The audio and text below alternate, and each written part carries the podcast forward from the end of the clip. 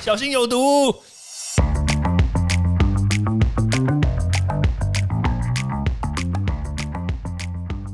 毒物去除了，人就健康了。欢迎来到昭明威的毒物教室。Hello，大家好，我是昭明威。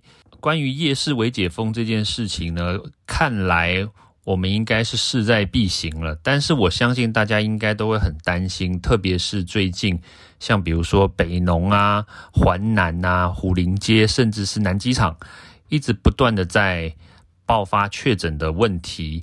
上个礼拜，其实这个指挥中心这边有提到几个，就是市场还有夜市开放的一些管制措施，但我相信大家还是会很担心啦。好，那其实今天呢，我就要稍微来跟大家分享一下，就是说进去这个 就是夜市的话，那我们到底该怎么做？然后还有什么样的人会比较不建议进去？就是趁这个时间点啦，进去就是逛逛夜市。好，那我先讲一个这个科学数据好了，就是我们以这个宁夏夜市来做这个计算。宁夏夜市呢，它的这个面积大概是六千平方公尺。可能可能很多人会觉得说，为什么要讲这个东西？好，因为这个指挥中心前几天有讲到。就是这个夜市管理的这个人流限制啊，它是根据这个市场的这个面积来做计算嘛。那所以呢，他当时就设定了，就是说一个人以这个社交距离一点五公尺来做计算的话，估计一个人哦，就是你平均这个二点二五平方公尺这个面积里面呢，你只能只只有你自己一个人。但基本上来说，这很难计算啦。不过好，没关系，它就是一个标准的公式嘛。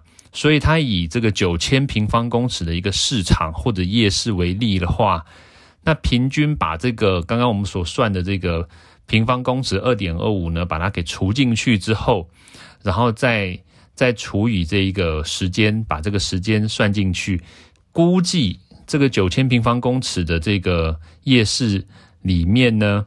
每个小时最大的人流的这个容许量呢，大概是两千人。好，你就用这个数字来计算的话，那你看一下宁夏夜市，我刚刚不是有讲吗？六千平方公尺，那所以大概是刚刚九千平方公尺的三分之二。所以就意思就是说，每一个小时我们的这个宁夏夜市的人流上限，基本上来说是一千三百三十三人。好啦，那那你说这个数字到底什么意义嘞？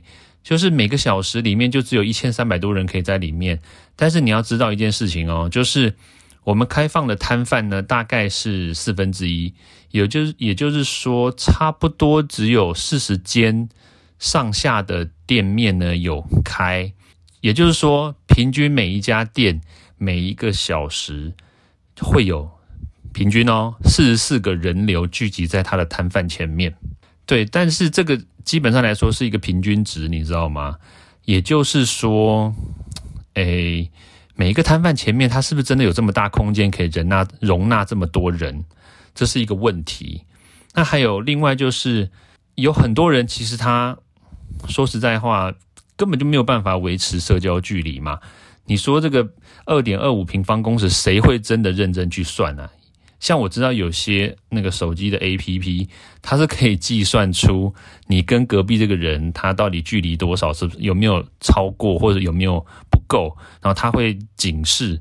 可是这也是要每一个人都有装那个 APP 才行啊，这也不是说每个人都有。所以我觉得这个 说实在话啦，这个是不是有了这个管制措施，那这个配套措施有了，是不是就不会避免？或者是说，是不是就可以避免群聚呢？我觉得这个风险说实在真的蛮高的。对，说实在真的蛮高的，而且再加上我刚刚一直特别强调，这是一个平均数字，也就是说，有些店家的生意会比较好，有些店家生意会比较差。那实际上一定会有某些店，它的人流特别的多，就是群聚的这个人数一定特别的高嘛。那有些一定会就比较少嘛。所以说实在话了，用一个平均数字来解释这整个整个大方向来说是 OK，但是如果说我们就是就细项来说，可能这个问题还是蛮麻烦的。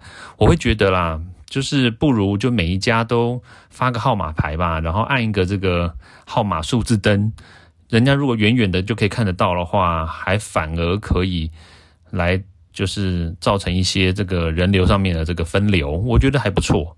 对啊，然后另外一个就是，如果我们真的真的一定要去的话，这个摊商啊，或者是民众，我们要怎么做好防护？那当然，前提是我认为啦，保守一点，解封前建议还是别去，这个是我的良心建议。好，但是呢，因为既然已经微解封了，已经开放了，那如果你真的坚持要去的话嘞，就是老人家还有小朋友。孕妇，或者是你本身就有一些慢性病的人呢，我建议你就别去，对，因为毕竟你会遇到什么样的人不知道。我们刚刚前面所讲的这个一千三百三十三人，这个是每个小时的人流上限，每个小时哦，你一个晚上你开放多久，你就会有多少人进来，对，所以这个问题就是人流的问题、群聚的问题，其实是并没有解决的。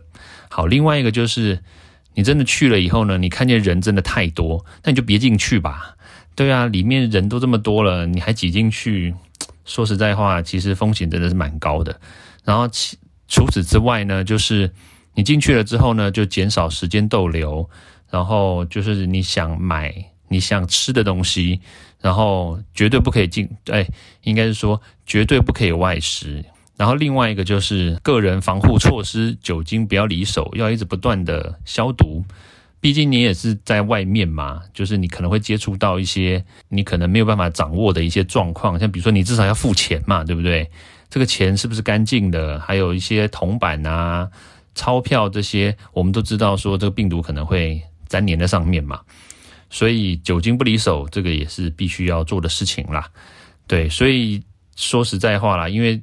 在这段时间去夜市啊，这种公共场合啊，说真的变数蛮多的。既然已经开放了，那就那就去。但是去了以后呢，一定要注意自己的一些安全细节，避免这个造成群聚啦，或者是避免造成这些染疫的这个事情发生。OK，好，简单的分享就到这边，咱们明天见喽，拜拜。欢迎大家到 Apple Podcast 或各大收听平台帮我订阅、分享、留言。有任何问题或想知道的内容，也欢迎大家来找我讨论哦。